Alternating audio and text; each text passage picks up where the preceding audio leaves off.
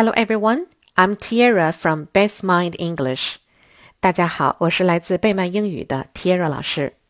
今天我们讲的故事是 A Visit to a Petting Farm，去宠物农场参观。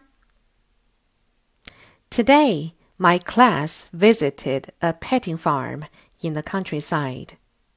We saw many animals at the farm. There were goats and pigs. they were fun to watch.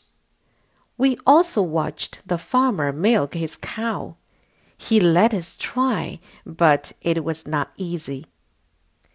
There were some ponies too. We all had a chance to ride a pony. My pony's name was Blaze. It was a lot of fun.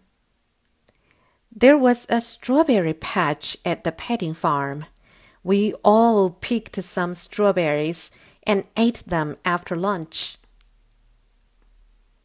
They tasted so sweet. I had a great day at the petting farm.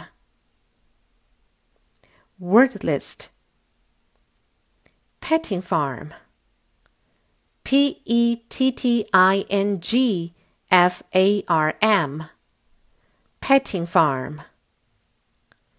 Petting farm is a place where children can see and touch farm animals. Pony. P O N Y. Pony.